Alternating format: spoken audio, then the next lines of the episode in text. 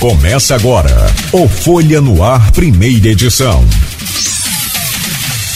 Quinta-feira, 7 ou 6 de julho de 2023. Dia 6 de julho de 2023. Começa agora pela Folha FM 98,3, emissora do grupo Folha da Manhã de Comunicação, mais um Folha no Ar. Programa de hoje com muita informação importante para dar um norte, principalmente aos empresários, aos investidores, ao poder público, enfim, a quem se interessar sobre os dados aí do novo censo do IBGE.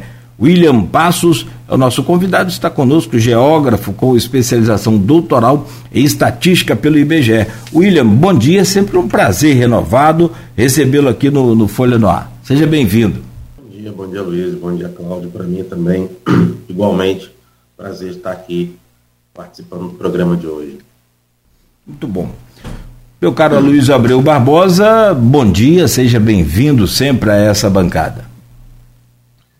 Bom dia, Cláudio Nogueira. Bom dia, Beto, na técnica. Bom dia, William. Vamos estar conversando um pouco nesses dois próximos blocos. Bom dia, sobretudo você, ouvinte, pelo streaming telespectador do Folha no Ar. Né? Nosso bom dia sempre especial às categorias que nos acompanham nesse início de jornada. Os taxistas no trecho aplicativo, professores. Quem que a Angela Rafael falou ontem mesmo incluiu? Qual categoria? Foi. Rapaz, ele falou tanta gente aqui também que eu me esqueci Não, agora. Mais, mais uma categoria, é. Eu me esqueci, desculpa. Deixa eu lembrar aqui também. É, depois a gente vê. Acho que é o Frica. É, a gente vê depois aí no intervalo a reprise do programa, mas não é a falta de esquecimento qual a categoria, porque, né, você falou, o frio. Enfim, William, é, esse censo estava sendo muito aguardado, ele sofreu atrasos no, no último governo federal. E pareceram atrasos dolosos, mas isso acho que não vale a pena tratar aqui. Mas enfim, ele de fato saiu relativo a 2022. Saiu na última quarta-feira. Estamos agora em. Saiu, chegou no final de junho né, de 2023. Estamos agora no início de julho. É, e ele trouxe muitos números né, sobre o Brasil. E aí vão caindo nas, né, vão caindo nas, nas divisões, é, regiões, país, é, estados, é, regiões desses estados. Né. É, aí essas essa coisa da região metropolitana que se trata né, muito, né, que não é bem a região do estado, e municípios. Com que cara Campo saiu desse censo? Bom dia. Luísio, é, com a cara de quem se saiu bem de uma tempestade. Porque é, o estado do Rio de Janeiro, assim, embora o, o a gente tem uma variação positiva de 0,4% na população, mas na prática, se a gente comparar o ritmo histórico de crescimento da população brasileira, a gente pode dizer que esvaziou. Né? Muita gente que muita gente que é, saiu do estado, né? Foi parte da população migrou para o interior, parte da população foi morar em outros estados.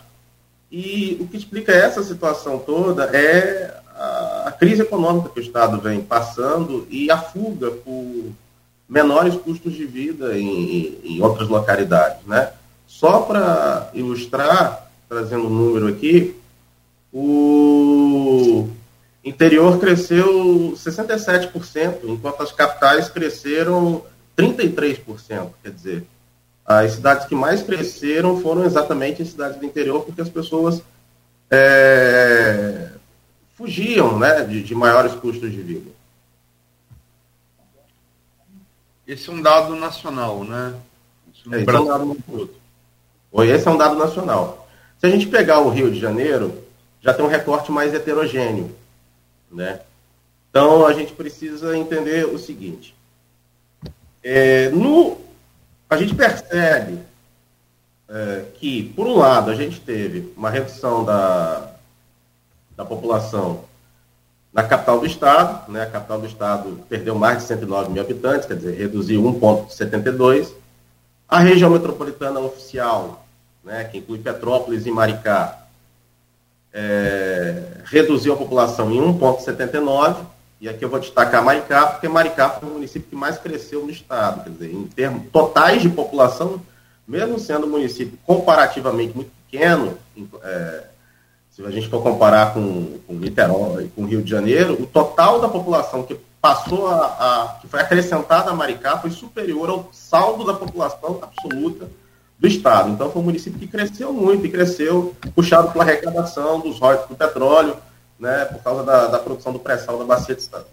Então mesmo com Maricá incluindo, é, incluído na região metropolitana, a região metropolitana ainda decresceu em tamanho de população. E a gente teve também como destaque de crescimento populacional Rio das Ostras, Cabo Frio apresentou um crescimento significativo. Então, quer dizer, se você é, olhar o mapa do Rio de Janeiro na sua cabeça, você vai ver que quem mais cresceu, tirando o Maricá, foram municípios de interior nessa faixa litorânea que acompanham a, a, a produção do petróleo na bacia de Campos. Então, tem relação com, com os empregos gerados pelo setor de petróleo, tem relação com o fato de localmente ali ser a cidade mais importante, tem relação também com a arrecadação. É, o que aconteceu no caso de Campos é que, em comparação com a década anterior, Campos desacelerou bastante. O ritmo de crescimento da população campista diminuiu muito. Né? Mas, dado o porte de Campos, que é uma cidade aí que se aproxima dos 500 mil habitantes, ter um ritmo menos acelerado de crescimento da população é comum não é incomum. É mais difícil você ter uma cidade do porte de mais ou menos 500 mil habitantes crescer do que você ter uma cidade do, do porte de 100 mil habitantes crescer. É, mesmo sendo é, desacelerado, como você falou, ainda assim, é, até a análise sua, que a gente aproveitou no ponto final do, do último sábado, é, Campos cresceu 10 vezes mais que a média do, do estado do Rio de Janeiro, né? Como é que se dá essa correlação? É, o, o que conclusões a gente pode tirar a partir dela? É, é, esse é um dado muito significativo, né? Porque houve uma expectativa, e essa expectativa ela foi gerada até pela estimativa anual da população do IBGE, é uma exigência legal, enfim. O IBGE, por lei, tem que divulgar uma atualização anual de população. Essa atualização anual de população vincula a arrecadação de receita. Quem desenhou esse modelo não, não deve ter muito conhecimento de, de como funciona a contagem de população, de como funciona a censo, né?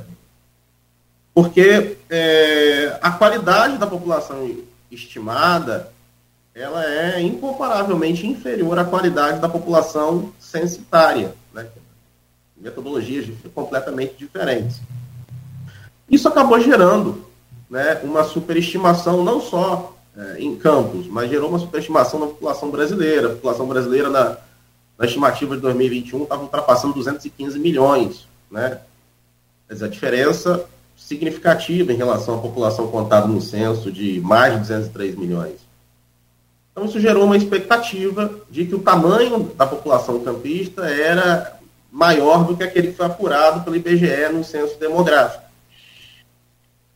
De qualquer maneira, a gente teve uma desaceleração no ritmo de crescimento da população de Campos. É, é, por exemplo, anualmente, na década, quer dizer, entre os censos de 2000 e 2010, a população de Campos cresceu por ano 4,55%. E pegou o primeiro boom do petróleo. Foi o período em que Rio das Ostras foi o município que mais cresceu no Brasil. Rio das Ostras não é mais o município que mais cresceu no Brasil, mas ainda apresenta um crescimento significativo. Isso ainda é, é resquício né, da, da economia da Bacia de Campos. Já em 2010 e 2022, o ritmo de crescimento anual caiu de 4,55 para 1,47 no caso de Campos. Quer dizer, anualmente a população campista, é, a população campista ainda cresce é, é, nesses valores. O ritmo de crescimento é, é, é, superior ao ritmo de crescimento da, da população fluminense e da população é, inferior à da população brasileira e é superior à da população fluminense. É, acho que é importante destacar que o parâmetro, tá, no caso de, de, de crescimento da população, a gente sempre tem que tomar como referência o Estado inteiro. Né? A gente sempre compara os municípios em função do Estado. A gente nunca deve comparar os municípios em função do país ou em função da região sudeste, porque são, a gente chama de erro de escala. Né? Você está fazendo comparações de grandezas diferentes. Você pode comparar quilômetro por hora com metro por segundo. São unidades diferentes, não tem como fazer a comparação. Então a gente sempre tem que ter como perspectiva comparativa a evolução do Estado. E o Estado, quer dizer, cresceu a zero. Você tem um crescimento de 0,4%, é, é, um, é um crescimento, na prática, nulo. O Estado do Rio de Janeiro não cresceu. Como a população cresce em função dos nascimentos e da imigração, é, por dentro, olhando os números, o que a gente tem é uma mudança né, das pessoas das cidades da região metropolitana, exceções, né, como por exemplo Maricá, para outras cidades de interior ou para outros estados brasileiros. A gente pode desdobrar também a interpretação dos dados do estado do Rio de Janeiro quando a gente for é, falar sobre mercado de trabalho. O mercado de trabalho, o comportamento do mercado de trabalho explica muito o que aconteceu com o estado do Rio de Janeiro. O estado do Rio de Janeiro gerava emprego até 2014 e depois só voltou a gerar emprego em 2021. O mercado de trabalho do Rio de Janeiro, de, de 2015 a 2020, encolheu em 20%. Quer dizer, perdeu 20% do estoque de empregos formais. Se você não tem oportunidade de trabalho na cidade onde você vive e tem condições, você tende a ir buscar oportunidade em outro lugar.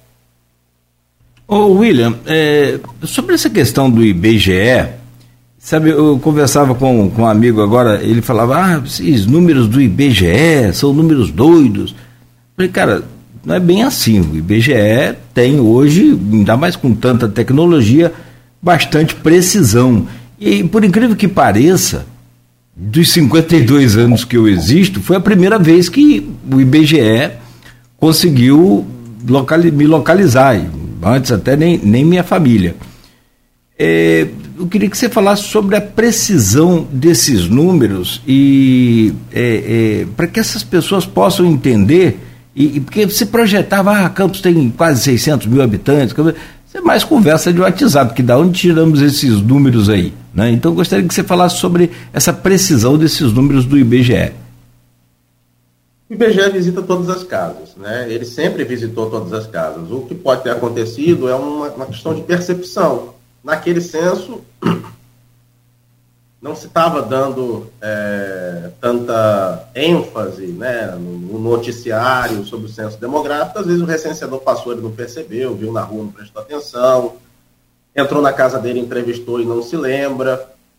Mas o IBGE, é, ele conta população, toda a população de todas as casas do Brasil. Né? E quando ele não acha um morador em casa, quem trabalha com pesquisa de opinião sabe que existe uma, uma riqueza muito grande é, para quem precisa levantar informação, que é uma coisa chamada vizinho. Então, é, quem não recebeu o recenseador do IBGE, não precisa se preocupar que o recenseador do IBGE sabe que ele existe, porque deve ter falado com o vizinho, e aí às vezes você entrevista um vizinho só e ele dá para você a informação de todo mundo que mora em todas as casas, em todas as ruas. Eu recebo a pergunta, mas não estou achando ninguém em casa. Aquela casa tem. Ah, aquela casa tem fulano, tem cicano, eles trabalham o dia inteiro, né? Sai cedo, depois volta. O que aconteceu? Outras, além de todos os problemas orçamentários que, que, que nós tivemos, enfim, problemas de, de, de ordem técnica, né? houve redução de pessoal, uma série de outras coisas, é, o IBGE tomou precisou, na verdade, nesse censo, realmente de mais cuidado, porque é, nós nunca tivemos tão poucas pessoas é, morando numa mesma casa. Quer dizer, a média de habitantes por, por é, domicílio em Campos é de 2,77. Quer dizer, no último censo passava de 3,6. As famílias encolheram muito. E o número de domicílios que mais cresceu foi o domicílio de uma pessoa só morando. É, e isso era algo já a, a, esperado, não para essa década, para décadas mais adiante, mas que causou surpresa, né? Que é o que a gente chama de transição demográfica. Ou seja, a população está envelhecendo, é, as pessoas estão cada vez menos tendo filhos, as famílias estão diminuindo, só que ao mesmo tempo o número de domicílios vem aumentando. Quer dizer, a gente tem menos população, mas continua com crescimento do, do, do, do contingente imobiliário. Então, a percepção é de que a cidade está crescendo. Só que a população ela não cresce no mesmo ritmo que a área construída, que o número de domicílios, que o total de residências vem crescendo. Então, é, pode gerar esse, essa quantidade toda de casas, essa, essa percepção de que a população realmente é maior do que, de fato, aquela que o IBGE apurou. Foi muito comum nesse censo demográfico, prefeitos dizendo não é possível que a nossa cidade tenha só essa população. A gente tem tantos X domicílios. Bom, o que acontece é que os domicílios de períodos anteriores eram domicílios com famílias com quatro, cinco pessoas.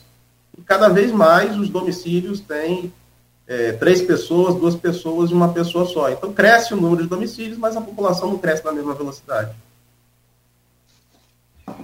William, é, em relação a, a você é, tem essa esse trabalho em relação a estudo estudo de, de, de região, você chama é, é, fala muito, estuda muito, é, escreve sobre isso, é, campos como não como é, mais que polo do, do, norte fluminense, que é como está dividido em termos administrativos, mas é, é, é, se chama de é região da Bacia de Campos, que é uma coisa ainda um pouco menor. Fala um pouco sobre, sobre esse conceito e fala um pouco sobre é, essa região espelhada no censo. Região Norte Fluminense, né, segundo comprovou com parâmetros científicos o professor José Luiz Viana da Cruz, na tese de doutorado dele, foi uma invenção dos usineiros de Campos. Né? Eles se apresentavam como representantes do norte fluminense. Não era uma região, era uma referência. Não existia um norte, uma região norte fluminense. Mas no censo agropecuário de 1975, o IBGE foi lá e reclassificou o território do Rio de Janeiro e incluiu uma nova região chamada região norte fluminense. E no censo demográfico de, de 1980 também apareceu. E de lá para cá, uh, nunca deixou de, de reconhecer a existência desse recorte regional. Com o petróleo, é, o desenho que o, é, territorial que o petróleo passou a produzir no território do Rio de Janeiro é, não combinava com o desenho territorial da região norte fluminense. Acho que só para abrir um parênteses, quando a região norte fluminense foi criada, ela incluía os atuais municípios do norte fluminense e os atuais municípios do noroeste fluminense. Então, tudo aquilo ali formava a região norte fluminense. Depois houve o desmembramento no final dos anos 80 e hoje a gente tem a região noroeste fluminense. É, quando a gente pega hoje, ano de 2023, e fala de norte fluminense, é, a gente está falando de um recorte regional que inclui municípios com dinâmicas bem diferentes. Quer dizer, uma coisa são os municípios do, do litoral, como Campos, São João da Barra. É, são Francisco tem diferenças para a dinâmica de Campos e São João da Barra. É, os outros municípios, que a gente chama de interlândia, quer dizer, mais ao interior, né, têm dinâmicas completamente diferentes. Né? São Fidélis, você pega Cardoso Moreira. Então, é, é, é um recorte que acaba sendo, dependendo do, do, tipo de informação que você quer espacializar, que acaba sendo um recorte anacrônico, perde o sentido. E o que, que ganha mais sentido? Você analisar, por exemplo, os municípios impactados pelas receitas do petróleo, né, que cada vez mais, com o passar do tempo, isso já apurado pelo IBGE, eles vão tendo uma dinâmica de integração. E essa dinâmica de integração progressivamente vem formando uma nova regionalidade. Nós já tivemos várias propostas, isso é discutido no meio acadêmico, discutia isso na antiga forma, na antiga Fundação CID, né, que era o IBGE do Estado do Rio de Janeiro, lamentavelmente ela foi extinta, o IBGE está acéfalo, não tem um Instituto Estadual de Pesquisa, é o único estado da região sudeste que não tem, é um problema que a gente tem. É, São Paulo tem a Fundação SEAD, Minas Gerais tem a excepcional Fundação João Pinheiro, Espírito Santo também tem uma fundação muito, faz um trabalho muito importante, mas o Rio de Janeiro não tem nada. A gente tem não, não, problema de informação estatística, informação geográfica, a gente vive esse vazio. Discutia-se na, na antiga Fundação CID, até quando ela existiu, a necessidade de se criar uma nova região aqui, né, que seria a região do petróleo e do gás. A gente tem trabalhos acadêmicos que apresentam propostas de redivisão regional com novos mapas. Então, esse é um debate que já estava colocado. Com os resultados da, da minha tese de doutorado, eu criei uma metodologia que media processos de metropolização no Brasil, mas que permitia também fazer uma delimitação geográfica. E eu cheguei a, essa, a uma delimitação geográfica envolvendo, é, que, que é, mostrava com clareza uma unidade né, é, regional de São João da Barra até Araruama, pelo litoral, acompanhando a produção do petróleo da Bacia de Campos, e que havia se desenvolvido de uma maneira diferenciada, graças também ao recebimento das receitas do petróleo. Então a gente vê que há um, um, um, uma dinâmica de integração muito mais forte de alguns municípios do que outros dentro desse conjunto geográfico aí, e muito mais internamente entre os municípios do litoral. Quer dizer, o próprio IBGE já reconhece, porque ele passou a propor, é, de 2015 para cá, a noção de concentrações urbanas, porque ele entende que o espaço vivido do indivíduo nem sempre ele se restringe ao município de residência, porque ele mora no município, ele trabalha em outro município, às vezes ele tem uma casa de veraneio no município vizinho. Então, a gente for pegar, por exemplo, o espaço vivido da Luísio, é, é Atafona e, e Campos, quer dizer, a Atafona pertence a qual município? São João da Barra, então o espaço vivido de São João da Barra, de Luiz é de São João da Barra e Campos, ou seja, Campos e São João da Barra, no entendimento do IBGE, por causa do, desse, desse intenso deslocamento de pessoas entre os dois municípios, formam uma coisa só. Do ponto de vista geográfico, não existe Campos e São João da Barra. Para o IBGE, do ponto de vista geográfico, o que existe é Campos e São João da Barra, é uma concentração urbana só. Se a gente ampliar a escala de análise, do ponto de vista geográfico, o que, que eu apresento? O que existe é uma região da Bacia de Campos. Né? Porque a gente tem né, deslocamentos intensos de Campos para São João da Barra, mas nós também temos deslocamentos intensos e ainda mais intensos de Campos para Macaé e entorno.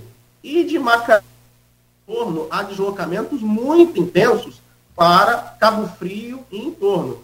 Você sai de Macaé, vai para Cabo Frio, passando por dentro de Rio das Ostras para ver que horas você vai conseguir chegar em Cabo Frio, ainda mais no dia de sexta-feira. Né? Um fluxo é, é, absurdo entre aqueles municípios. Então, embora municípios de interior, quando você está ali da Amaral do Peixoto passando por aquele drama, a impressão que você tem é que você está numa área metropolitana. Né? Então, é, todo esse conjunto de transformações que são percebidas é, é mas é, as pessoas não têm o tamanho da dimensão dela, é, fazem com que a gente tenha algo novo no interior do estado. Né? E esse algo novo é o que eu chamo de região da Bacia de Campos, que, por sua vez, lá na sua ponta, está integrada à região metropolitana do Rio de Janeiro. Quer dizer, onde termina o que eu chamo de região da Bacia de Campos, está começando a região metropolitana do Rio de Janeiro. É por isso que eu digo que o interior do Rio de Janeiro está passando por um processo de metropolização, que eu chamo de metropolização do interior fluminense. A gente passa a ter é, é, características metropolitanas no interior do Estado. E o que, que os números do censo demográfico demonstram? A região que mais cresceu em população é exatamente essa, ou seja, teve um esvaziamento da região metropolitana da cidade do Rio de Janeiro, da região metropolitana do Rio de Janeiro, e um crescimento de cidades que vão ali até Macaé, quer dizer, Cabo Frio, cidades do entorno cresceram muito, Araruama cresceu, Rio das Ostras cresceu muito mais do que Macaé, Macaé também cresceu de maneira significativa. Aí a gente tem uma interrupção, até pelas distâncias territoriais do núcleo urbano de Macaé para o núcleo urbano de Campos, e aí a gente teve um crescimento num ritmo mais desacelerado, mas acima da média do crescimento do Estado, que é significativo, né? E é simbólico. Por que, que é simbólico? porque Campos ultrapassou a, antiga, a capital do antigo estado do Rio de Janeiro, né, se tornando, é, e, e, o município de Belfor Roxo, um outro município na Baixada Fluminense bastante populoso, para se tornar a quinta cidade em população do estado do Rio de Janeiro. Né, e população e território é algo de uma importância muito grande. E isso acaba se refletindo no cenário político estadual, naturalmente. Você me permite que você, você falou, fez referência, mas não citou o nome da cidade. Antiga capital do Rio de Janeiro, Niterói. Só para continuar o raciocínio. É, exatamente. Né? A gente é, parte do que é o estado do Rio de Janeiro hoje é explicável exatamente pela separação histórica que existiu da cidade do Rio de Janeiro com o antigo estado do Rio de Janeiro, que tinha capital em Niterói. Né? E aí a gente, a gente, teve a transferência da capital, né, só fazendo ali um, uma regressão histórica, transferência da capital para Brasília nos anos 60. A ideia seria juntar a cidade do Rio de Janeiro com o antigo estado do Rio de Janeiro, só que por razões políticas, né, isso foi postergado, criaram um estado para a cidade do Rio de Janeiro, o estado da Guanabara, e em 75 teve a fusão. A gente teve a criação também da ponte de Niterói, que ajudou a integrar a cidade do Rio de Janeiro com o antigo estado do Rio de Janeiro.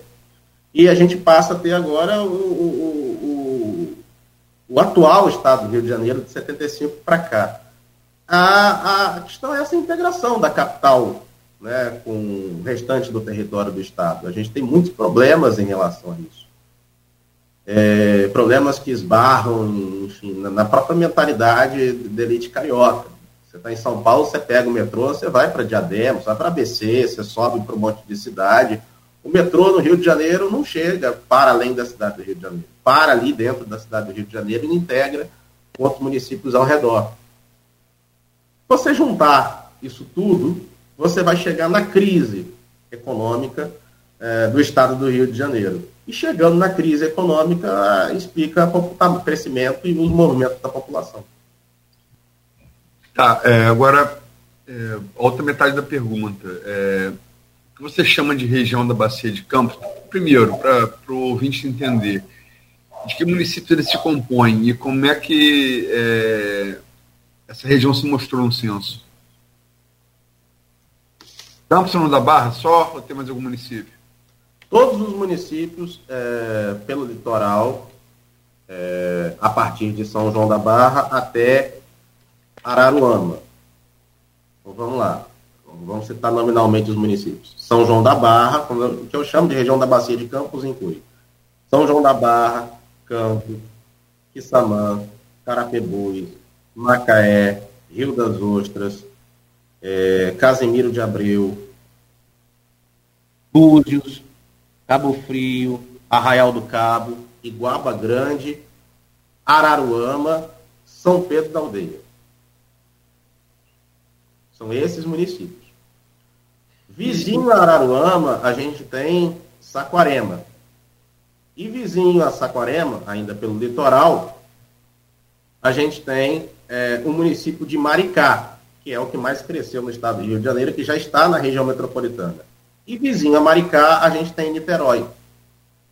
Quer dizer, se a gente é, pegar o carro a partir do Rio, né, pegar a ponte e ir para Niterói, a gente vai ter a percepção de que há uma continuidade urbana. Né? Niterói, aí continuando em Maricá, continuando em Saquarema, aí continuando ali em, em Iguaba, em Araruama, Iguaba, Arraial do Cabo, Cabo Frio, Búzios, Casimiro, Rio das Ostras, até Macaé, como se fosse uma coisa só. Né? Então, tem um corte que eu fiz ali a partir de Araruama até São João da Barra, porque a produção da Bacia de Campos, ela produziu, digamos assim, dois, do, do, é, dois vetores de integração. Um é de Macaé no sentido norte, integrando Macaé com Campos e São João da Barra, e outro no sentido sul, digamos assim, integrando Macaé com o que a gente chama de região dos lagos. Agora, como, como perdão, como que essa região se mostrou no censo? A região se mostrou no censo da seguinte forma, vamos lá. Municípios que tiveram crescimento acelerado, a gente teve dessa região Araruama, Cabo Frio, Rio das Ostras e, em menor grau, Macaé. Em grau ainda menor, Campos e São João da Barra. A população de São João da Barra cresceu mais de 12% a população residente. É, dizer, então, então é, se Campos cresceu mais 10, é, mais 10 vezes a média do estado do Rio, todos, todos os municípios cresceram mais do que a média do estado. Todos esses municípios cresceram mais do que a média, do, muito mais do que a média do estado do Rio de Janeiro. O que demonstra uma tendência de que o crescimento saia da, da, da do Grande Rio e passe para cá, para essa região que se chama de Campos. Interiorização do crescimento do estado. Isso se dá só, só, só em sentido Estou tomando a cidade do Rio como referência. Só em sentido norte, também sul, centro, serrana? Sentido litoral, acompanhando o, o, o, a produção do petróleo da Bacia de Campos e de Santos e acompanhando as tradicionais áreas turísticas do estado. Né? A gente teve é, um crescimento muito mais. Essa foi a região que mais cresceu. Tá? Tirando essa região que mais cresceu, a gente teve isoladamente focos de crescimento em outros municípios. Aí, por se exemplo. a gente for pegar, por exemplo, é, Paraty foi um município que cresceu, né? é, Angra diminuiu, mas Paraty cresceu. Você vê assim, Angra é um núcleo. Só que, como o custo de vida é mais alto, né, a gente teve um crescimento do município vizinho. E outros municípios do, do Médio Paraíba, que concentra lá a indústria automobilística. A gente teve crescimento de Resende, Pinheiral, Piraí, Coatis, mas ali é, é, é, às vezes fugindo do mais elevado custo de vida de, de Volta Redonda, ou pelas próprias oportunidades que aqueles municípios também criaram, porque são municípios que tentaram, é, vêm tentando diversificar a economia, vêm tentando atrair empresas, criando polos empresariais, né, aproveitando daquelas empresas que estão é, querendo ficar próximas de São Paulo, mas buscando é, localidades com custo mais reduzido. E isso tem pegado ali o Médio Paraíba, uma faixa que vai do Médio Paraíba ao sul de Minas. Tanto que, no caso de Minas Gerais, o município que mais cresceu, cresceu 84% da população, foi um município de extrema no sul de Minas. Né, que vem tendo um, um processo de desenvolvimento, um município pequeno de interior, tendo um processo de desenvolvimento alucinante, com implantação de uma fábrica depois da outra. No grupo de, de WhatsApp do programa, William, tem a pergunta da Silvana Venâncio, do programa e do, do blog Opiniões. É, tem a pergunta da Silvana Venâncio, que é jornalista lá de Bom Jesus, do Itabapuana. E ela diz aqui: pelas amostras do IBGE, o que se dá a o que se dá a queda de algumas cidades do norte e noroeste fluminense. Por que esse número caiu aqui em, em populacional em algumas cidades do norte e noroeste? A gente precisa individualizar os municípios, né? Acho que isso varia de, de, de município para município. Tapirona cresceu, pegar os polos, né? passou de 100 mil habitantes. É, o, que explica a queda da população, como eu já falei, é a falta muitas vezes de oportunidade. Acho que a gente precisa ver é, de que município se trata. Esse município é um município que tem baixo dinamismo econômico? Normalmente é. O município de interior tem uma dinâmica, isso é muito próprio dos municípios de interior, do interior brasileiro, porque por razões históricas, o, o, o, a população brasileira foi é, crescendo muito em torno de um pequeno grupo de cidades que depois viraram metrópole. Né? Então a gente sempre teve, até alguns anos atrás, um recorte geográfico em que a gente tinha muita gente nas metrópoles e pouca gente no interior. Com a crise econômica, elevação dos custos de vida, é, problemas de segurança pública, é, as pessoas vão, né, envelhecimento da população, as pessoas vão buscando é, localidades alternativas, né, vão procurando lugares mais baratos e mais, mais calmos para se viver.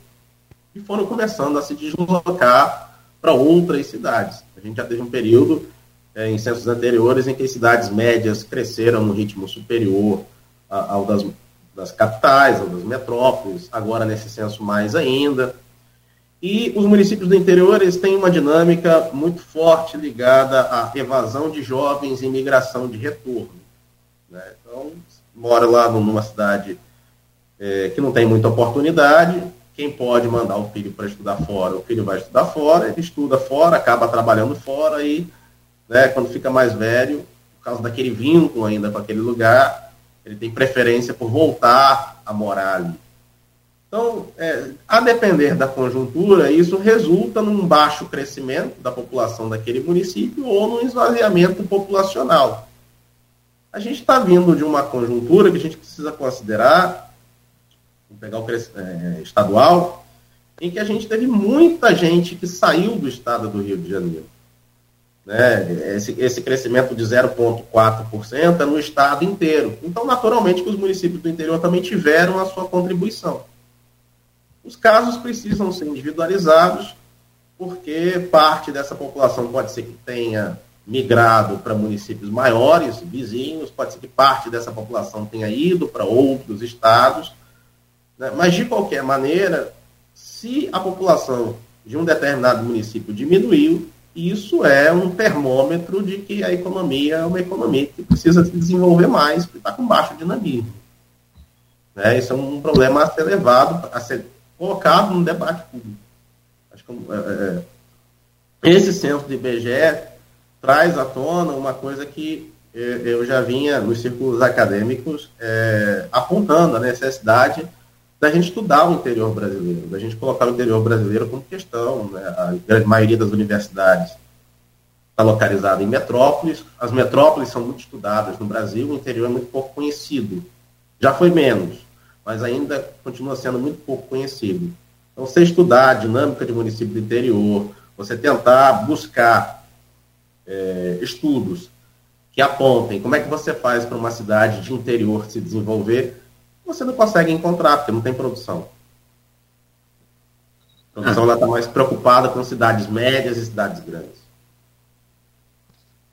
Sertões é uma obra revolucionária, muito em muitos sentidos, fundadora do Brasil, que a gente entende para o Brasil, porque foi a primeira obra que parou de importar o que vinha do, como caranguejo, como diz, diz Gilberto Freire, com as costas voltado para o interior e voltado para a novidade que vem do, do, oceano, e passou a discutir o Brasil, o interior do Brasil, né? Se voltou para discutir o interior do Brasil, a questão do interior. Isso eu estou falando de 1902, né? De lá para cá a gente tem um, um déficitzinho que vem, vem superando. É, mas foi a primeira obra que, que, que, teve essa preocupação que você está falando, William, de, de, de olhar para o interior, de estudar o interior, de conhecer o interior.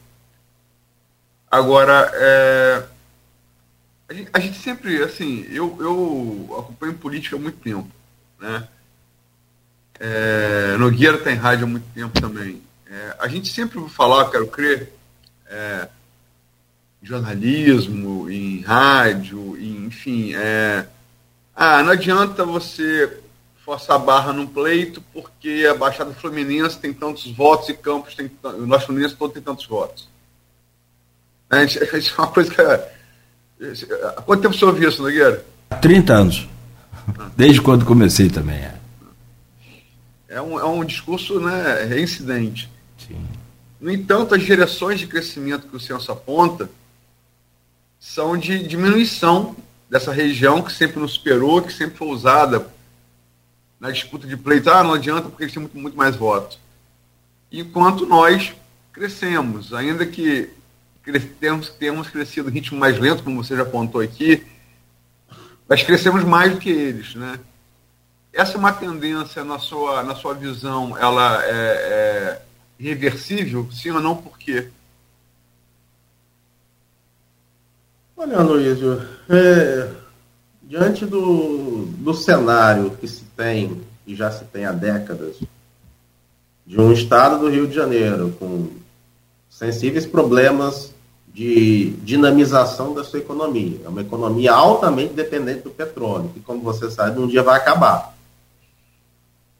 É uma economia altamente dependente das, das receitas do petróleo, que, como você mesmo sabe, um dia vai acabar. Uma agricultura que já foi muito mais forte. Né? Um setor de turismo que, é, em que pese significativo em algumas regiões, mas o turismo é uma atividade que, do ponto de vista da alavancagem econômica, é muito limitada. Né? Ela não, ela, é como se diz na, os economistas falam, o turismo ele não desenvolve a economia, mas ele reflete o desenvolvimento de uma economia. É muito diferente do, do, da, de, da industrialização. Você consegue, no meio do nada, implantar indústria e gerar, no meio do nada, emprego, renda, comércio, serviços. O turismo, primeiro, para começar a acontecer, ele precisa ter gente com renda para consumir. Então, ele é uma atividade indireta, ele é resultado do incremento do desenvolvimento da economia. Né? Ou seja, a economia precisa se desenvolver. Você, para poder atrair turistas para uma cidade, você precisa dar um desenvolvimento mínimo a essa cidade, senão ninguém vai querer visitar. Né? Se você não tiver estrutura, não tiver onde dormir, você não vai querer visitar. Então, o que o turismo faz? Ele ajuda a ampliar o desenvolvimento que já existe. É, países que dependem eh, da economia do turismo, né, a gente pegar países europeus, por exemplo, né, são países com sensíveis problemas econômicos, alta informalidade, baixos salários, né? Portugal, Espanha, países do Mediterrâneo dependem muito do turismo. Então, é uma atividade que traz uma contribuição, mas ela é insuficiente para alavancar o desenvolvimento do Estado. E é um Estado que não pensa alternativas, né? que, que fica estacionado na situação que está. Nesse cenário, a tendência é cada vez mais a capital, Rio de Janeiro, esvaziar, cada vez mais a região metropolitana esvaziar.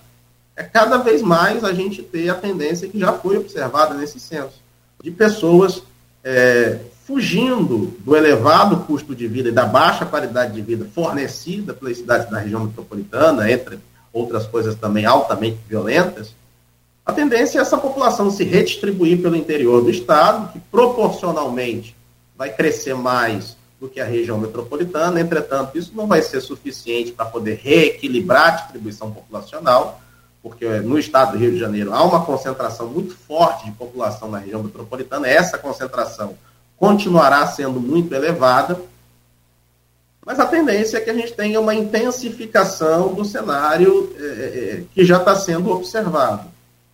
É, em relação à, questão da importância política ou da importância eleitoral, ainda assim, o voto na região metropolitana continuará sendo decisivo para eleger um governador.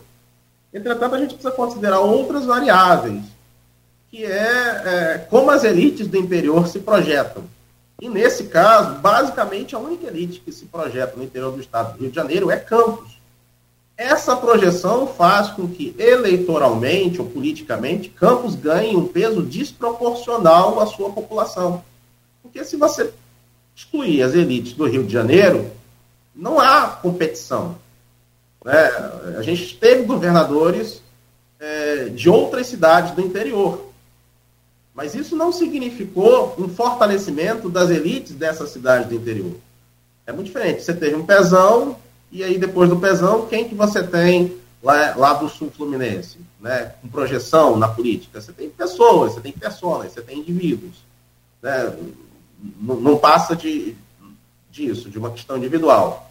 No caso de Campos, com o garotismo, é, acabou também. É, é, o garotismo ele não se limitou à figura do Anthony Garotinho. Né? Ele conseguiu é, projetar também outras pessoas na cena política do Estado do Rio de Janeiro, e mais recentemente, até por uma questão de competição com ele, os bacelar, né, era o caminho, né, né para poder competir com o garotinho, né, o caminho era também se projetar na cena política estadual. Então a gente tem esse arranjo interessante que a gente tem hoje, com, com dois grupos políticos do interior com influência no cenário político estadual. Isso acaba conferindo a Campos um, um, um peso é, desproporcional ao tamanho da população que ele tem.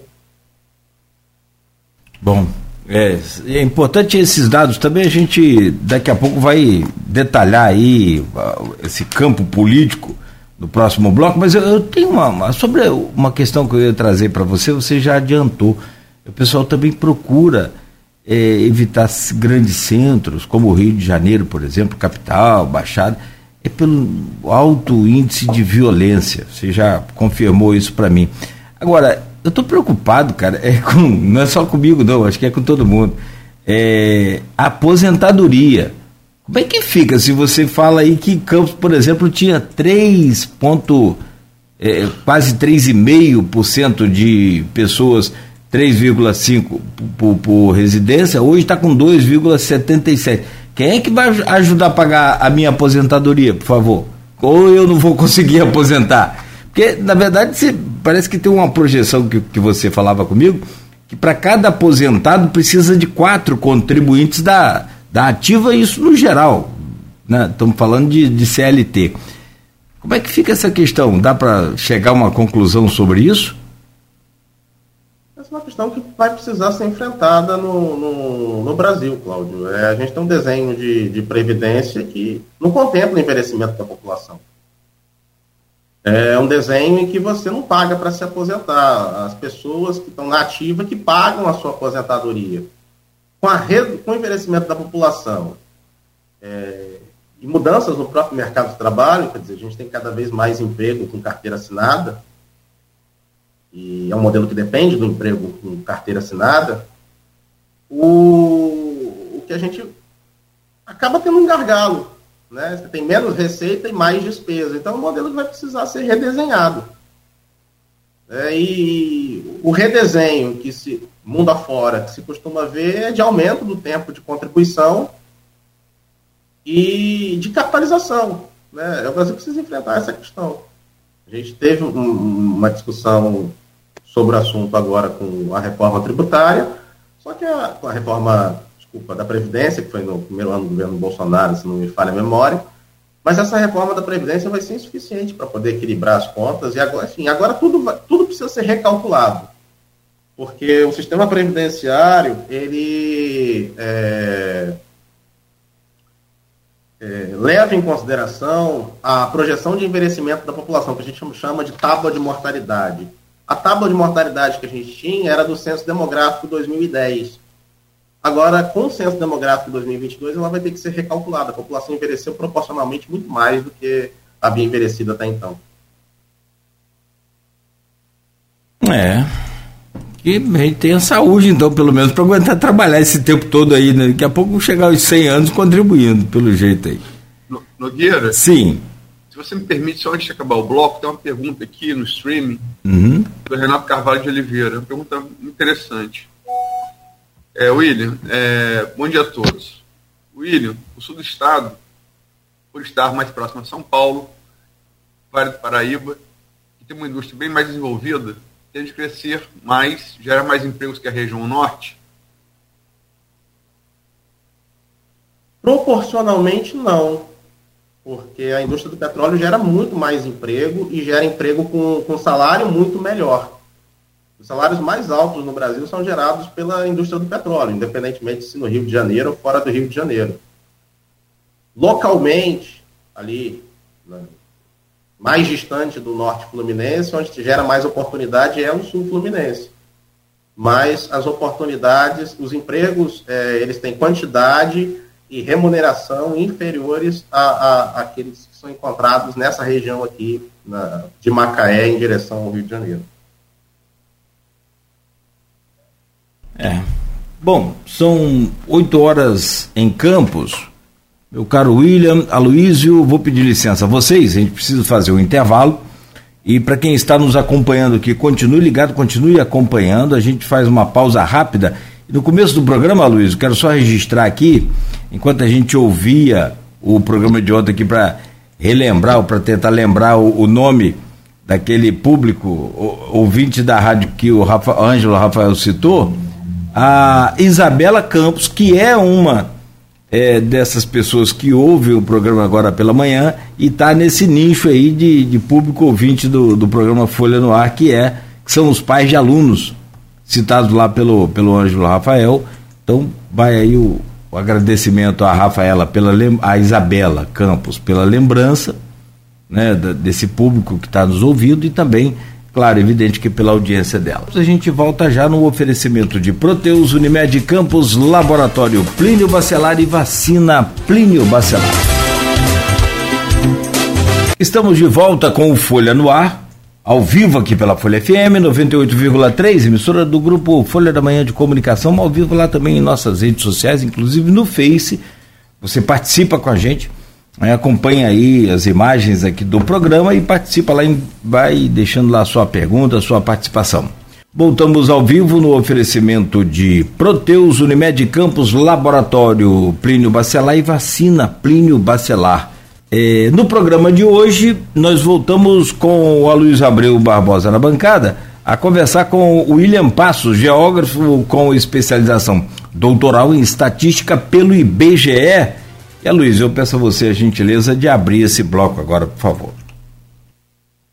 William, é, a gente fez um trabalho sem colaboração, como colaborador, um trabalho, é, acho que razoável, em ano passado, em relação à eleição presidencial, não só presidencial, como para governo do Estado, senador, né?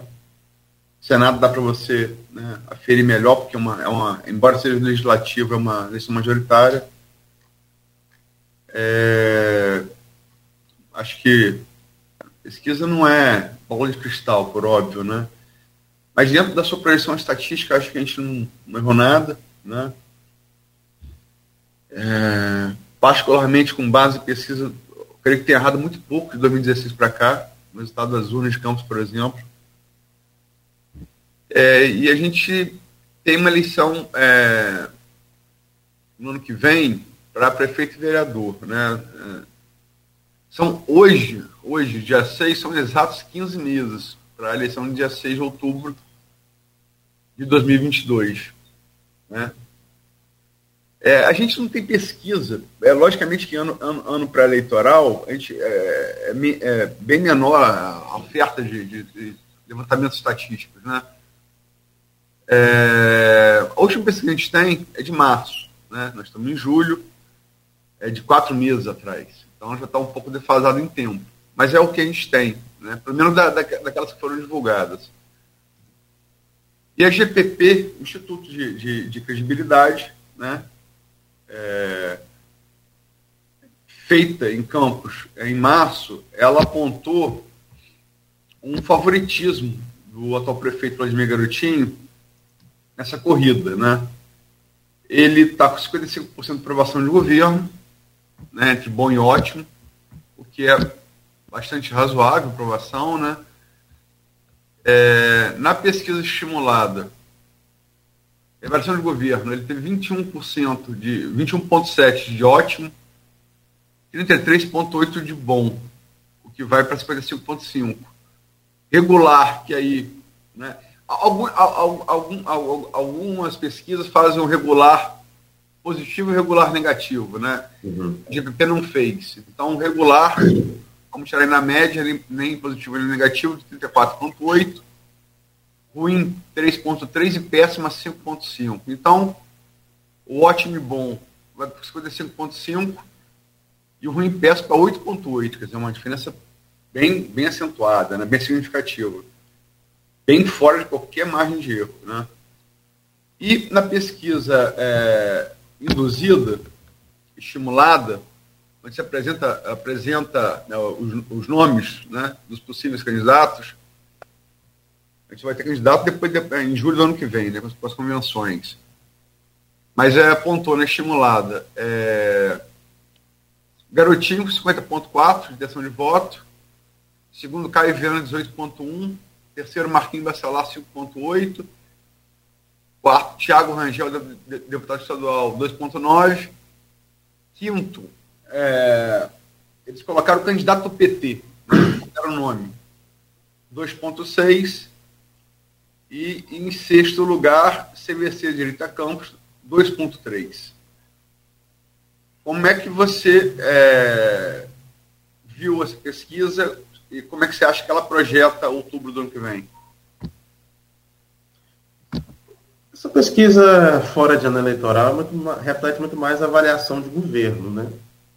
É, quando eu, eu olhei a estratificação da pesquisa, eu vi que o, o, os resultados do atual prefeito Vladimir Garotinho, eles estão muito estáveis, é, é, muito bem distribuídos em todos os estratos da população. A gente não tem aquela situação que a gente viu, por exemplo, na eleição presidencial do ano passado, em que havia uma concentração maior de, de, de intenção é, ou de avaliação positiva em relação ao então presidente num extrato da população e em outro segmento da população a, avaliação, a, o peso da avaliação era bastante diferente.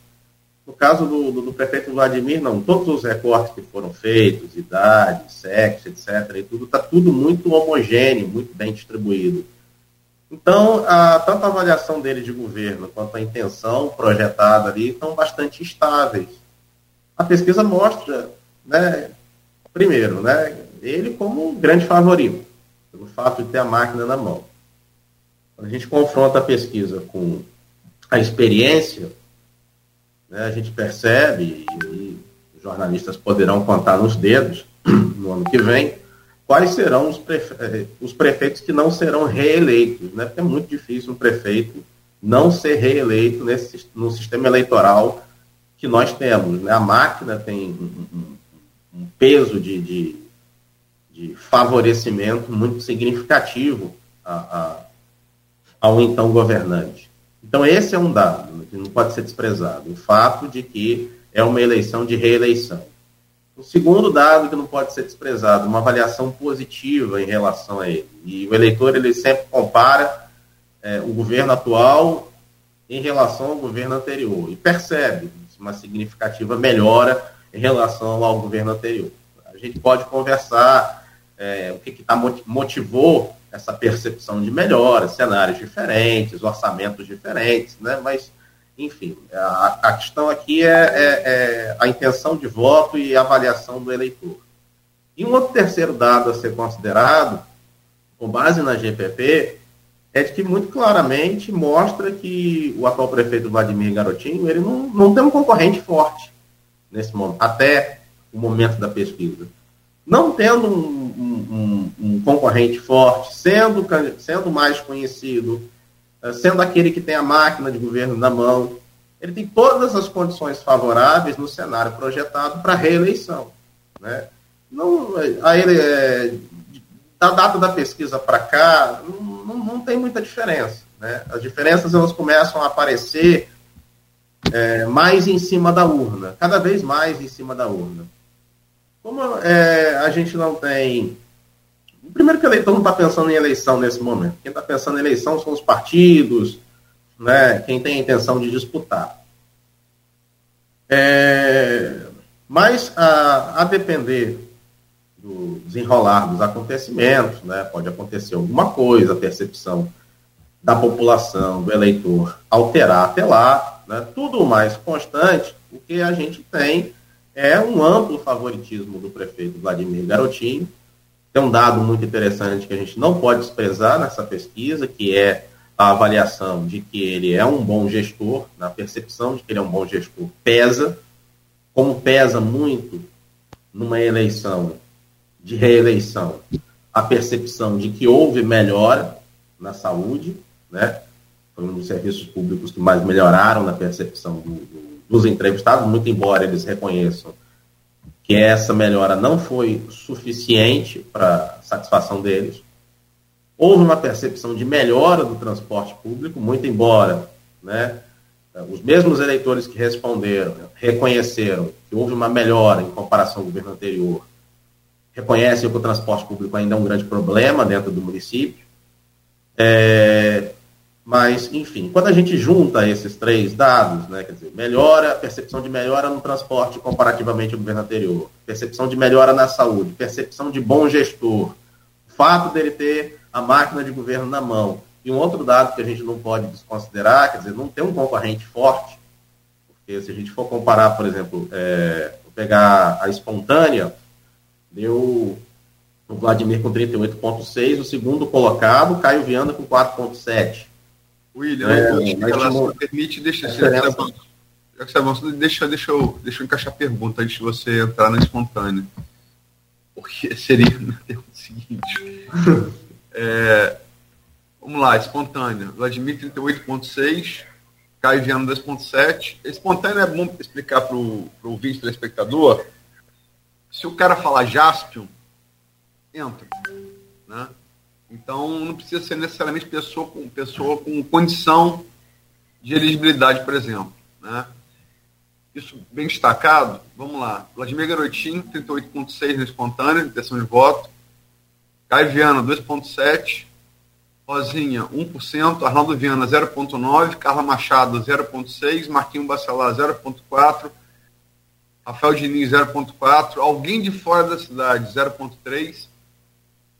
Vereador Cassiano, 0,3. Professora Natália, 0,2. Um candidato não político, 0,2. Candidato PT, alguém do PT, 0,1. É, agora, o que, é, o que a espontânea mostra, e aí que seria minha próxima pergunta, por isso que eu te cortei para não perder ela, não sabe, não respondeu, 46%. Se compara os 46% que não sabe, não respondeu, com 38,6% espontânea de Vladimir, a gente tem uma eleição que tem um favorito, mas que está claramente numericamente aberta, né? Está claramente numericamente aberta e é, reflete dentro desses 46% uma certa é, possibilidade, digamos assim, de rejeição. Mas é comum, mais de um ano, um ano e meio de, de, de, de em torno de um ano e meio da urna, que se por um lado desses 46% não deverão se converter em voto para o Vladimir, parte desses 46%, a depender né, do, da viabilidade eleitoral do segundo colocado, do terceiro colocado, parte desses 46% também poderão se converter em voto para o Vladimir. Então, é, fica muito na, na, dependência da proximidade da urna e da viabilidade eleitoral de eventuais concorrentes. Né? É a partir daí que esses 46% vão se distribuir. Como pode ter também alteração dos 38,6%, que naquele momento, na espontânea, é, intencionaram voto ao Vladimir, a depender né, do, dos concorrentes que ele enfrentar e da, daquilo que as pesquisas que vierem a acontecer projetarem em relação a esses concorrentes. O eleitor ele tende cada vez mais a, a, a ser pragmático, a votar em quem ele acha que tem chance de, de, de ganhar.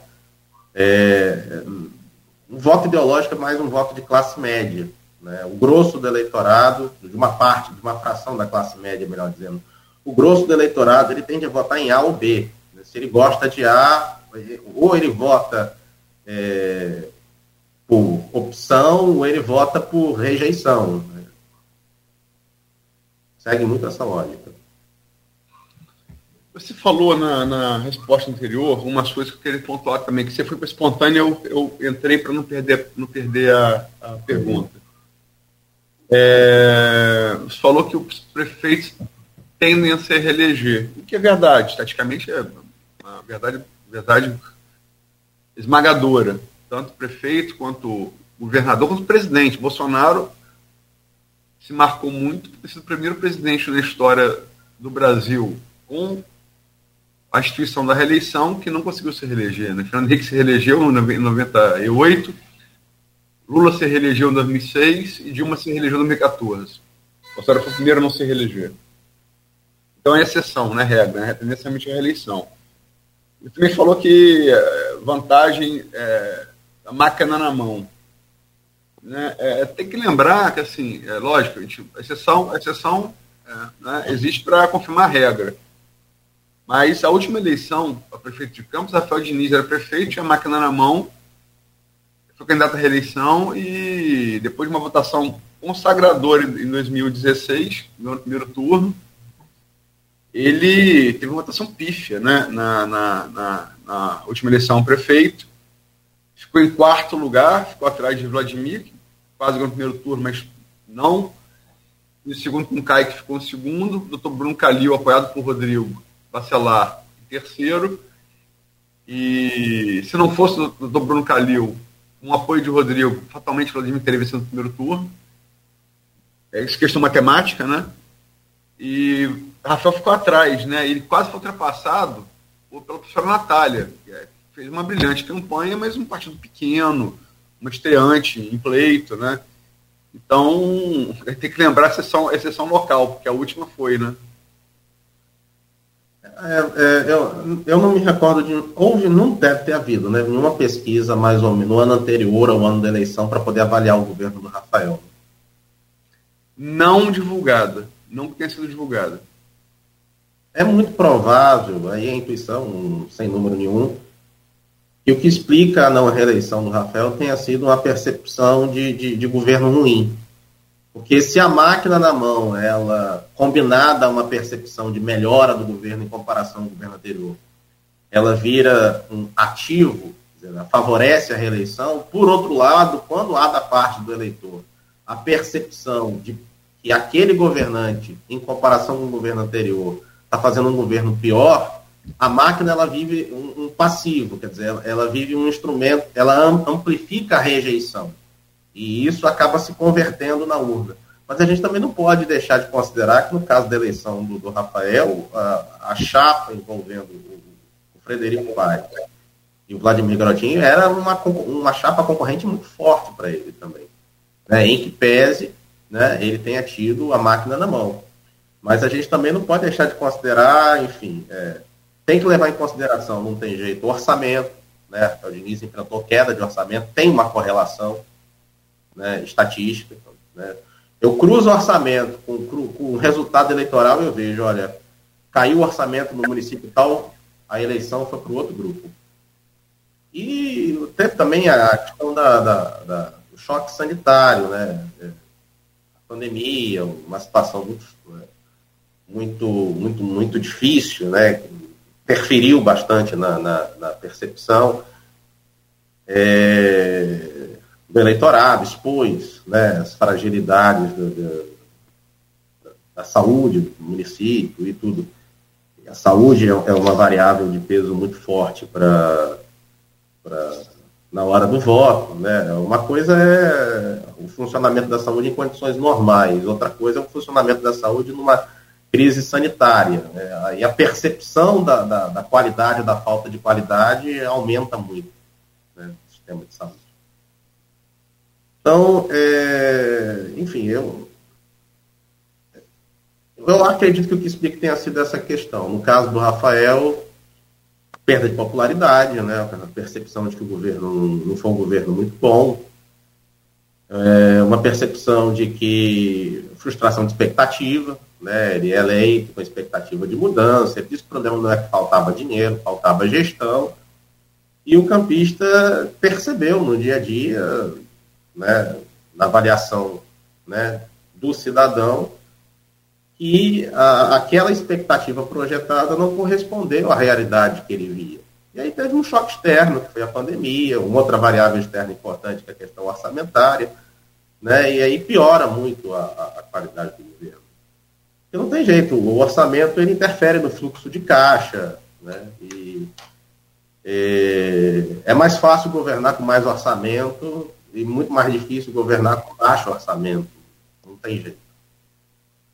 É, no caso do, do, do, do, Vladimir, e, né, tem uma diferença em relação ao Rafael, aí é percepção minha, me parece que o Vladimir ele se articulou mais para poder buscar dinheiro de fora. Né? Tentou enfrentar alguns problemas do município, não, não restrito ao orçamento do município, né? Não ficou dependendo do orçamento do município, mas ele buscou complementar o orçamento do município com recursos vindos de articulações com o governo do Estado, com, com deputados e tudo. O Rafael já, já me pareceu mais isolado nesse sentido. Então, tem também a, a variável da, da, da, gestão, né? a busca para se resolver os problemas. É, eu acho que é, ouvindo você falar agora, eu não tinha nem parado de pensar nisso, para ser sincero, até esse momento, mas é, depois que você falou, o discurso de campanha, é, o cumprimento dele ou não, do principal mote, me parece ser um divisor de águas claro entre os dois prefeitos. Como você bem lembrou, é verdade, o, dia, o slogan de Rafael de campanha tem dinheiro, falta gestão. Ele assume que o dinheiro encurta. É. Não, não dá para usar isso, portanto, como desculpa que, em relação ao discurso de campanha dele. E o discurso de Vladimir de campanha, inclusive nessa rádio, falou algumas vezes, e falou fora daqui em outros lugares, dinheiro novo. Ele usou esse termo, vai, quem cunhou esse termo, aliás, foi Roberto Henriques. Eu lembro. É, mas mas é, tá também nesse programa. Mas é, ele é, se incorporou ao arsenal eleitoral é, de narrativa de Vladimir, empregou muito e cumpriu, né? Então acho que talvez isso é, também é, Rafael frustrou o seu discurso de campanha e Vladimir de certa maneira cumpriu. Acho que isso tem muito a ver. Agora, estava vendo você falar isso, falou duas vezes é, em saúde. É, a saúde, há sim uma percepção de melhora, e no meu entender, aí também é questão de opinião, né? É, é uma impressão verdadeira. Né? Eu sempre gosto de lembrar, para corroborar para além da opinião, é a questão do WhatsApp. Todo mundo tem WhatsApp, né? É, o número de vídeos e fotos que você recebia diariamente no WhatsApp Estou rindo porque, né, mas não é um assunto engraçado. É, pessoas é, em corredores, corredores de hospital. E você e, isso sumiu da realidade virtual de campos. Não existe mais. Então, acho que é um dado, é, um dado real, um dado empírico para dizer que a saúde melhorou. No entanto, é, a saúde na pesquisa, ela, ela, ela é laicar, ela não crava na ferradura, né? Entre é, os que aprovam a administração municipal, é verdade, o segundo motivo para aprovação foi a saúde, que é, é para 17,7% dos eleitores. Mas é também o segundo motivo para reprovar a gestão. Entre os que reprovam, 24,2% também aponta saúde como causa.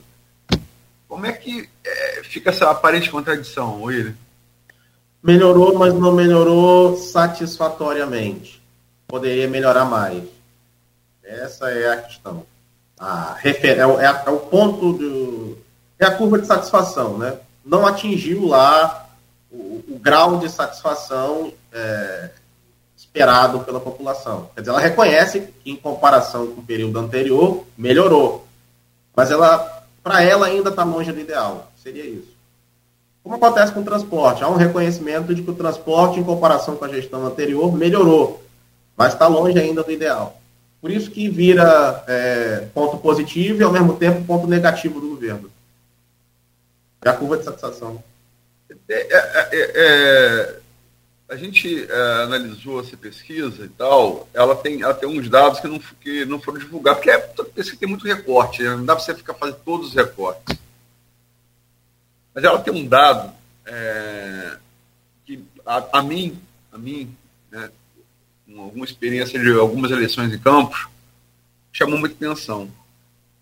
É, Vladimir ficou na frente, eu não vou lembrar agora o número, mas é, certamente, isso é um fato. Ele ficou na frente de Caio na 98 no primeiro turno. 98 é a pedra, né? É, é a área central da cidade. É, que não é a mais, não é a mais, a mais, a mais densa eleitoralmente, né? A mais densa eleitoralmente 75. Mas, enfim, é, Vladimir ficou na frente por pouco. Eu, com base nas pesquisas feitas no primeiro e segundo turno, eu projetava que Caio fosse virar e ficar 10 pontos na frente de, de Vladimir. E foi onde Caio mais surpreendeu. Ele virou, ele ficou 15 pontos na frente. Né? Foi onde eu acho que ele tirou, que ele endureceu, foi aí. Né? Que é uma, uma, uma, uma zona historicamente refratário do garotinho, sempre foi. Desde 88, sempre foi. Né? De classe média, classe média alta, sempre foi refratário do garotinho. Hoje sempre foram melhor na periferia. É uma característica do, do grupo, né? desde o início. No entanto, a GPP, quer dizer, ou seja, Caio ficou, é um fato, Caio ficou 15 pontos na 98 à frente de Vladimir, isso é um fato. É, a GPP apontou Vladimir na 98 com 10 pontos à frente de Caio. Isso me impressionou. Isso quer dizer que ele virou 25. Né? Os 15 que ele tinha, que ele ficou atrás na eleição, mais 10 é muito significativo, você não acha não, como dado como, como estatístico? Percepção de melhora de governo, né? muito provavelmente. É... Inclusive por parte de um segmento eleitoralmente que rejeitou o garotismo na última eleição. Gente pode ler os dados dessa maneira. Eu não enxergo o, o voto no Caio Viana como um voto no Caio Viana na última eleição, não na sua maioria. Eu enxergo como rejeição ao garotismo, né? Vota no Caio para poder não votar no Vladimir. Como o candidato mais viável eleitoralmente era o Caio Viana, o Caio Viana recebeu esses votos. Se fosse um outro candidato, né, não na mesma proporção, né, comum, varia de acordo com o nome, mas muitos desses votos que o Caio recebeu, se fosse um outro candidato no lugar dele, que fosse para o segundo turno, né, um pouco chance ainda no primeiro turno de ir para o segundo turno, iria para ele. Mas eu enxergo, no caso de, de, dessa parcela da população entrevistada, né, pela amostra, né, pega ali quem muito provavelmente, representando o universo inteiro, uma parte é, que não votou no, no, no Vladimir, como uma percepção de que, em comparação com o período anterior, houve sim uma melhora de governo para essa população. Né? É, tem um raciocínio pragmático por parte do eleitor. O eleitor ele é mais lógico do que o senso comum imagina que ele seja. É, e ele tem uma visão é, tem uma forte visão individualista e, e, e imediatista, né? Ou seja, inconscientemente, ainda que, o eleitor, quando entrevistado, ele não diga isso, ele não, não perceba isso, está no inconsciente dele, eleição é uma relação de troca para ele. Ele quer alguma coisa em troca. Ele vota no candidato para receber alguma coisa em troca. Mesmo que essa coisa em troca não seja o que nas análises uh, acadêmicas, né, dos cientistas políticos, aquele pessoal que faz a reflexão sobre a sociedade, entenda que seja o melhor para aquele eleitor. É, até porque a gente precisa considerar a origem social né, de todo mundo. Dizer, nas próprias análises é, é, é, que se faz né, no ambiente acadêmico, né, com reflexão teórica, aquele negócio todo, a gente nunca pode esquecer que o analista ele também tem uma posição dentro da sociedade, ele tem uma condição social, ele tem um padrão de renda, ele tem um perfil, e aquilo ali, inconscientemente, também influencia nas análises dele. Tem um, tem um corte aqui, vocês que fizeram né, os detalhamentos aí da, da, da pesquisa, talvez de cabeça até lembre, mas eu estou com o link aqui, que é do, do blog Opiniões, é, eleições 2024. A pergunta é: qual a principal qualidade deste candidato que escolheu, aquela que o faz votar nele para prefeito? E mais alguma. Daí para Vladimir Garotinho aparece com 27,6% que votam nele por boa administração, bom gestor, melhor que os anteriores. É, o Caio Viana aparece aqui é, com 18%, Vladimir antes com 50,4%. Tá, e tem um corte interessante aqui que é onde eu quero trazer a, a minha pergunta. Vota nele, no caso do Caio, nessa pesquisa GPP de março, né? É, vota nele por causa do pai, que fez uma boa gestão, por ser filho de Arnaldo Viana, continuação do governo do pai. É, como é que, que pode pegar esse recorte aqui e trazer assim para o campo geral, para todos os candidatos, é, ou pré-candidatos, esses que estão colocados aqui, essa questão da família. Você acredita na influência positiva ou negativa dessas famílias? Existe uma, uma influência, de, é uma questão de memória, né? É, existe por uma parte da população de Campos, naturalmente que não é a mais jovem, a memória de que o governo Arnaldo Viana foi muito bom. Então, essa fatia do eleitorado, muitas vezes, elas votam, é, tende a votar no Caio por causa do governo do Arnaldo, com a expectativa de que o Caio faça um governo semelhante ao governo do pai. É, existe uma percepção também é, por parte do eleitorado, quer dizer, naquela eleição, na eleição anterior, né, do que foi o período Rosinha. Então, associa o Vladimir como sendo filho de Rosinha e tem a expectativa de que é, o, o Vladimir, uma vez no governo, faça um governo semelhante ao governo de Rosinha naquilo que teve de positivo e naquilo que teve de negativo. Naquilo que teve de positivo, por exemplo, né, a percepção de que o governo Rosinha foi melhor que o governo Rafael. Então, vota no governo Rosinha, porque é, é, já que o que veio depois foi pior, então a gente volta atrás, porque o que atrás, é, para poder consertar né, a, a, a, aquilo que tinha acontecido. E, por exemplo, em alguns segmentos né, da população, vamos pegar assim, o servidor público, por exemplo, tem uma percepção negativa né, do, do, governo Rosinha. Então, esse segmento ele tende a rejeitar a família Garotinho, porque se for fazer um recorte, por exemplo, no servidor público, é a história da curva de satisfação.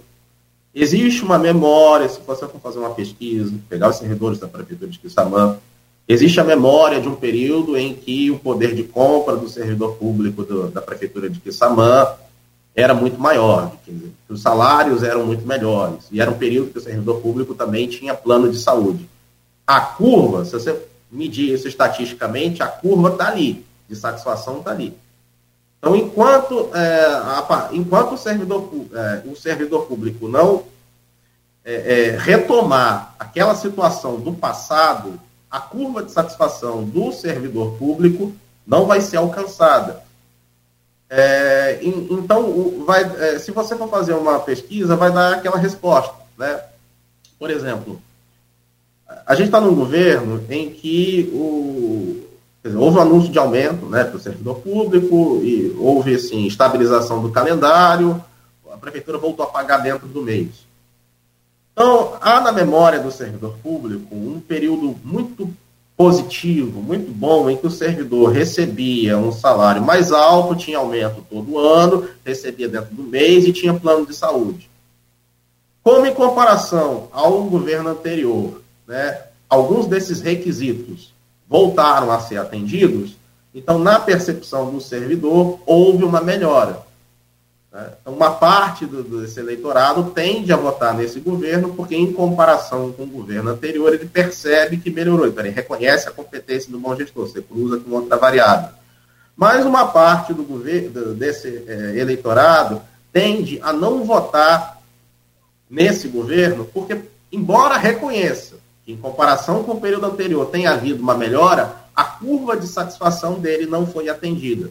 E, quando, e onde está posicionada essa curva de satisfação? Lá na memória, naquele período em que ele recebia aumento todo ano, o salário dele era comprava, tinha poder de compra maior, ele recebia dentro do mês e tinha plano de saúde. É, tem que lembrar que é, Rosinha foi, foi reeleita em 2012, né? E entre 2012 e a eleição, primeiro turno Rafael 2016, aí pegando carona no fechamento da, da análise do William, no meio do caminho exatamente, teve um negócio é, significante. Final, dezembro de 2014, preço do petróleo despenca. O seguinte, renda petrolífera despenca. Primeiro, aquela história, né? Pode ser perder todo mais fraco. Primeira consequência em janeiro, fevereiro, se não me engano, de 2015, corta o plano de saúde servidor e Rafael ganha o primeiro turno. Então, realmente tem uma relação de causa e efeito, né? É, parece bem nítido, você olhando para olhando aquela história, né? É uma retrospectiva que não falha, né? Você, olhando para trás é fácil, mais fácil enxergar. E eu gostaria de destacar, Luiz, só abrindo um parênteses né, para deixar você prosseguir, que isso está associado a uma variável externa, né, é algo que é da conjuntura, e que não está sob o controle do prefeito.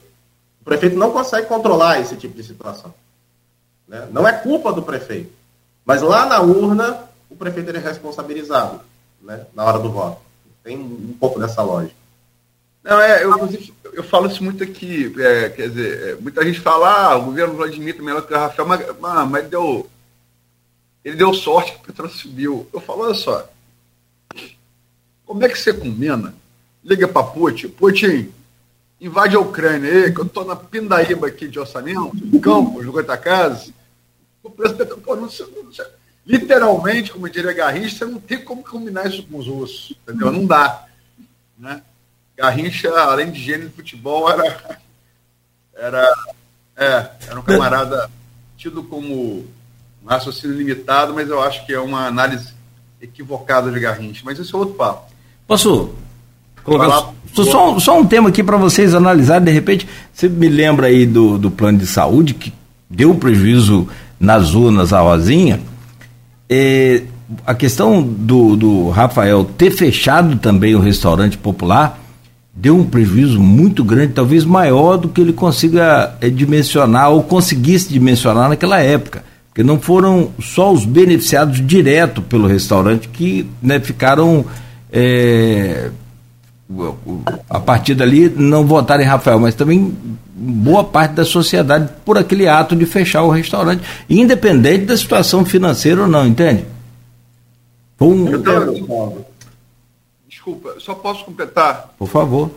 É, não, porque o William ia, ia pegar. É, é ontem, o Ângelo Rafael falou aqui, é, secretário de governo Vladimir, né, do grupo de garotinha há muito tempo, falou da, da percepção dele da vitória primeiro turno de Rafael. Você lembra disso, né? Uma pesquisa que ele falou.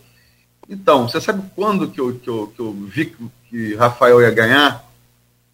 É, eu fui, tem um instituto, eu não vou mesmo falar isso sem, sem, sem citar, né? É, tem um instituto de pesquisa em Campos que faz muita pesquisa para vereador. É, e pesquisas assim, um quantitativo enorme de pessoas, né? Então as pessoas são muito buscadas, que eles são vereadores, eles são da tapa, né?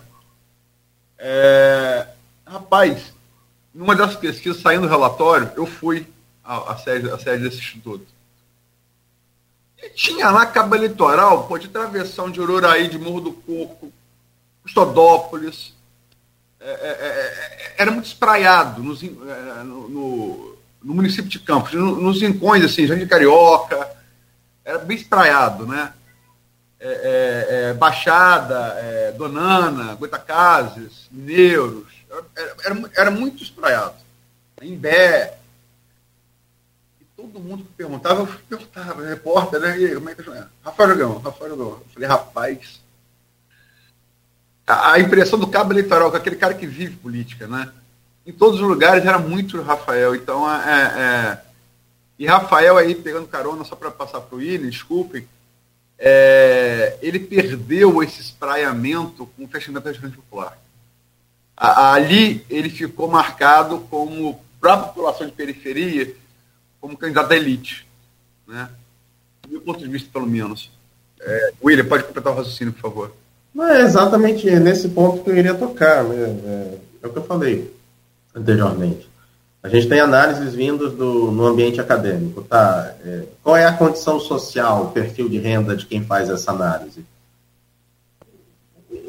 Qual é a origem social do Rafael Diniz, né? O fato dele ter uma origem que ele tem, de uma certa maneira, é, distancia ele da realidade do mais pobre, então, ele, não, ele tem uma certa dificuldade, de, de, é o que a gente chama, a ciência política chama de sensibilidade pública, né? Ele tem uma certa dificuldade de entender o impacto, o peso, a importância né, de, um, de, um, de um restaurante popular na vida da população mais pobre. E isso é o que diferencia muitas vezes o, o político populista. Ele consegue entender isso. Né? Ele, ele, ele consegue se colocar no lado dessa população mais pobre e ver a diferença faz na vida de uma pessoa de ter um restaurante popular. E acaba é, acontecendo essas escolhas que, que geram impacto muito forte. Eu me lembro de uma fala, e isso foi na televisão, não me recordo exatamente onde. Ali eu. Aquela fala ali me chamou a atenção. Foi uma fala em que falava-se de, de política social, né? Política de transferência de renda, e o, e o Rafael Diniz disse o seguinte, abre aspas, só deve receber quem realmente precisa. Fecha aspas. Aí a gente tem uma questão. Quem é capaz de definir né, quem deve ou não deve receber um, um, um benefício social? Quais são os critérios que enquadram ou desenquadram uma pessoa? Porque, independentemente dos critérios, por mais qualidade técnica que você desenhe uma política pública, eles são critérios arbitrários e eles têm a influência de quem está fazendo esse desenho. Vou fazer é, é, essa coisa de, do regime popular, só para encerrar. É, Brigadeiro Eduardo, Eduardo Gomes disputou a eleição, a única eleição que o Getúlio ganhou no voto, né? É, com Getúlio Vargas. 50, 50, se não me engano, né? 50, eu acho. 1950.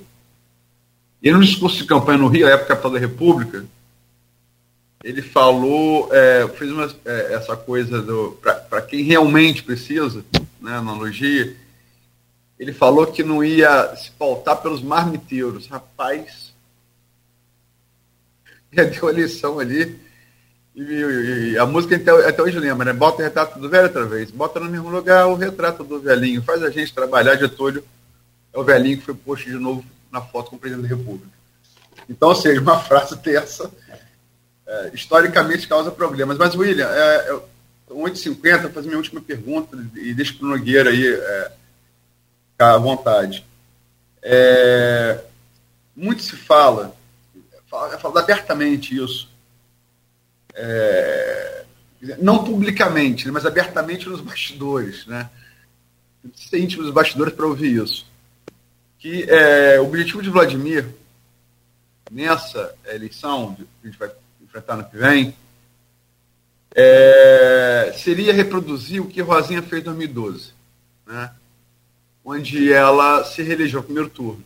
A, a, a despeito de Macomo Salem, saudoso médico Macomo Salem, tem tido um desempenho ótimo, sobretudo na pedra. E já falamos aqui, sempre historicamente refratário do garotinho. A fez um desempenho fantástico. É, é o melhor desempenho do PT na história do PT em candidatura é, majoritária municipal de Campos. Né? É, mas ainda assim Rosa ganhou no primeiro turno. Então se fala muito que o objetivo de Vladimir seria se aproximar desse desempenho eleitoral da mãe. Né? Lá se vão é, 11 anos. Né? É, você acha que isso é possível, é provável, com base em quê? Sim ou não? Com base em quê? É bastante possível com uma aliança com os Bacelar. Né? o que pode possibilitar isso, torna isso provável na medida em que não exista uma alternativa forte. Num cenário em que o Vladimir não enfrente nenhum tipo de candidato com foco, com potencial, né, né, de fazer uma votação expressiva, que a, o ameace, a tendência é realmente que ele seja reeleito com uma, uma votação expressiva. É, eu acredito que territorialmente o, o, tem uma densidade que a gente não pode deixar de considerar por parte dos bacelar na Baixada, né? Tem que dar uma olhada ali no mapa do, do Mas eu acredito que se é, é conseguir né, na, se, se, se, os grupos se unirem na próxima eleição, existe uma, o cálculo está tá correto. Eu entendo que o cálculo do Vladimir está correto e a possibilidade, ah, existe assim essa possibilidade de que ele consiga se eleger de maneira expressiva. Como eu entendo um cálculo correto na declaração que ele deu de que é, a eventual candidatura do Jefferson pode significar queimar cartucho antes da hora. Né? Eu, eu entendo o que ele quis dizer. É, é importante entender o cenário. É, é, um, é muito mais fácil você disputar contra o dono da máquina ao final de um segundo mandato do que você disputar com quem está na máquina na mão numa eleição de reeleição. Né? Porque ao final de um segundo mandato, ele não pode mais ser candidato, ele precisa transferir voto para um outro candidato ao final do primeiro mandato, se ele é candidato à reeleição, ele vai é, é, capitalizar os votos todos para ele, não precisa pedir voto para mais ninguém. Então é um cenário muito mais favorável. Nesse momento, é, é, assim, em, em termos de tem todo o que existe por trás da eleição, né? Estrutura partidária, recursos, a gente também precisa entender né, que o candidato ele, ele é só a ponta de uma cadeia. Nesse momento, quem tem mais é, possibilidade de, de disputar né, de maneira viável uma vitória eleitoral, no caso de Campos, é, são os garotinhos e os bacelar. Né? Os bacelar estão num momento muito bom, né? numa, numa posição muito boa para poder é, exercer influência no cenário eleitoral. Uma vez que exista essa pacificação, uma vez que o Vladimir ele se lance candidato em aliança com os bacelar, é muito difícil, nesse momento, a gente projetar um cenário que não seja o da vitória eleitoral do Vladimir, muito provavelmente no primeiro turno. Muito bom, muito bom. Muito bom conversar com você, meu caro William. Muito bom poder entender na, né, na ótica é, real dos números, porque a gente, o, o, brasileiro, ele tem mania de. E é muito comum, é natural, né? Você pega ali uma pesquisa, fulano está com tanto espalha aquilo pelos grupos aí de aplicativo de conversa, WhatsApp, que seja, e vamos embora. Mas a pesquisa é muito mais do que isso. Ela tem muito mais recorte, muito mais informação do que aqueles números ali que a maioria dos eleitores se atentam. Então, muito obrigado pela sua participação. Muito bacana a sua participação aqui no programa hoje. Espero que né, você não demore para voltar. Bom dia para você, grande abraço e sucesso sempre, amigo. Bom dia, agradecer a todo mundo que ouviu, assistiu, ou ainda vai ouvir ou assistir agora ou daqui nos próximos anos. Né? Porque a internet tem dessas coisas daqui a 10 anos, né? A pessoa está uhum. vendo o programa no Japão, né? na Austrália, do outro lado do planeta. É, agradecer mais uma vez o, o, o convite né? E bom ver novamente o Aloysio, bom ver novamente o Cláudio Nogueira e bom participar mais uma vez desse programa, né? Obrigado, amigo. Dessa vez sem transição de estação, né? Melhor. Meu caro Aloysio Abreu Barbosa, muito obrigado por hoje também. Nogueira, obrigado a você, obrigado pela técnica, obrigado William, acho que a entrevista deu para deu para que essa coisa de número, né? É, é, tem que ter preocupação sempre com o didatismo. Acho que essa entrevista teve esse, esse papel, né? De, dessa tradução de maneira didática para o ouvinte, telespectador. É, só para finalizar, é, é, tem uma coisa assim, tem umas coisas que são absolutas, né? São poucas coisas, mas tem algumas coisas que são. Eu acompanho a eleição é, desde 88, 89. 88 a primeira que acompanhei a prefeito, 89 a primeira que acompanhei, aí já, já escrevendo para presidente. E sabe uma coisa que eu, eu nunca vi, em todas essas eleições lá para cá, eu nunca vi acontecer? O cara que fala, está atrás da pesquisa e fala, a eleição é na urna. Esse cara sempre perde a eleição.